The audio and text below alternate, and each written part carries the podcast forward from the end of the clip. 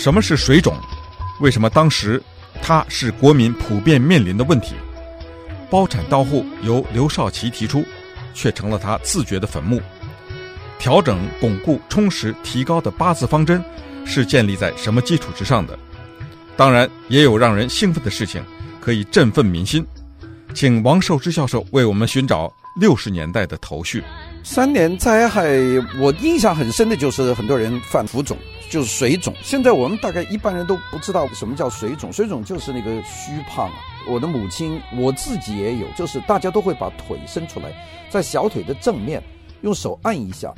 这个皮肤是弹不上去的，就是有一个凹下去的一个槽。有些人很厉害了，我当时看见有很多叔叔阿姨啊，他们都面黄肌瘦啊。我讲的是音乐学院的这些老师和职工，经常大家互相的就把左腿或者右腿伸出来，在小腿前面这个正面，用大拇指用力按一下，然后松了一下手以后，大部分人这个皮肤下面是没有弹性的，有一个凹槽，这个凹槽大概要几秒钟，慢慢的才可以升起来，这就是浮肿。浮肿严重的人，整个人就像水肿一样，就是肚子饿。那当然，我们说农村有些人就是没有东西吃了，怎么都吃了树皮啊、草根呐、甚至观音土啊，所以死的人很多。这个水肿、浮肿病呢，我查了一下旧的报纸，其实很严重。那当时重庆的九所大学患浮肿病的人数占师生的百分之十以上。山西太原的十四所大学浮肿的人数是总人数的百分之十三以上，还有一个统计数字是可以查到，就是山东省财政厅它的得病的人数，就是浮肿人数，这个省财政厅啊，应该是很富裕的，这是达到了百分之三十四左右。当然，我没有一个数字说知道我们自己所在的那个音乐学院的浮肿的程度。有多高？但是我从记忆里面估计，那个大概是跟重庆差不多，也就是百分之十以上的人有浮肿，都往往是年纪大一点的，年纪小一点的有，因为那个粮票，我们有一个月有三十三斤的口粮，所以比较够。这个也是一个非常重要的一个印象啊。那么这样呢，所以呢，我们关于吃饭的问题就变成了很重要的问题。到了一九六一年的一月份，当时就提出了一个新的一个说法。就是中共八届九中全会提出了“吃饭第一，建设第二”，这恐怕是在建国以来的历史上面第一次提出吃饭是第一的。那这次会议，也就是八届九中全会，这次会议我们现在历史上很少人提，但这次会议呢，其实是很重要的一次会议，就是第一次说大家不要再去搞生产那么放力了，首先把这个命保下来。这次会议也是毛泽东主持的啊。当时好像有八十三位中央委员，三十七位候补中央委员参加。那么根据说，国民经济比例失调，农业生产连续两年严重的自然灾害的情况，呃，就提出了调整、巩固、充实、提高这个所谓的八字方针，就提出了这个吃饭第一，建设第二。这个我印象当中好像历史上就这么一次啊，就把吃饭放在第一位。的确，当时很困难的。那么当然这个。八届九中全会的这个通报，当时并没有在报纸上公布，但是过了几个月以后，慢慢的就流到了民间，就有很多人就讲，哦，这个时候就出现了这些问题。但是不需要这个报告了，因为我们在街上到处就看见那个面黄肌瘦的人，包括我自己，那个时候整天上课想的就是吃的事情，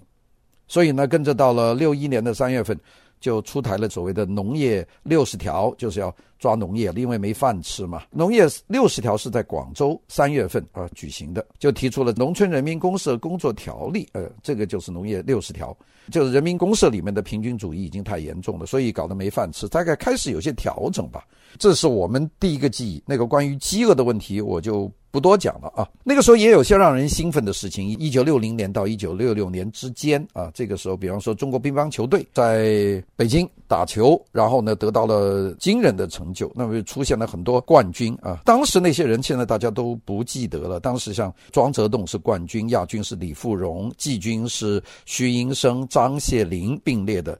女子单打冠军是邱钟慧，基本上中国囊括的，这是好像记忆当中第一次中国人在国际比赛里面拿那么多的奖，所以还是大家觉得非常的兴奋的一件事情啊。但是这些就是我们就是生活在两个世界里面，因为有这些冠军，所以大家都看乒乓球，但是乒乓球当时是没有电视的，一九六一年哪有电视啊？所以当时就是中央人民广播电台，就是有一一两个那个特别能讲的那个现场讲一球、两球、三球，哇，这个张谢林什么东西，然后再看纪录片啊，这个中央新闻电影制片厂拍的纪录片，是通过这两种方式去了解这个事情。但是我们事实上的生活很困难的那个，就是关于还要不要办人民公社啊等等。其实那个时候，刘少奇就已经。回到他的湖南省的宁乡去看这个地方，可以说酌情包产到户，也就是，呃，人民公社就别搞了，大家包产到户，就说，呃，你这每一户种多少地，交多少产，那个就是一个很大的变化。当然，这个后来就变成了刘少奇走资本主义道路的一个很大的罪名了。这个时候是一个这么一一个阶段啊。当时因为暑假还是母亲把我送到北京，到舅舅的家里去住。那么当时呢，有两个博物馆开幕，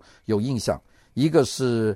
革命博物馆啊，就是天安门对面，现在国家博物馆，那个是在，好像是在六一年开幕的，那是第一次去看，觉得因为人民大会堂完成的时候，国家博物馆还没有完成，呃，就是做了一个壳，那么那个时候呃开幕了，就大家可以进去了。还有一个开幕的，当时就是工人体育馆啊，工人体育馆现在这个工体工体，这是在六一年。完成的这个椭圆形，这个现在在北京还在。那么这几个建筑完成，在北京好像说十大建筑以外，又完成了很多建筑，这是当时印象比较深刻的。那么跟着后面有商业四十条、工业七十条都在治疗，那么这就是整体的一个调整。所以这个时候我们说那几年，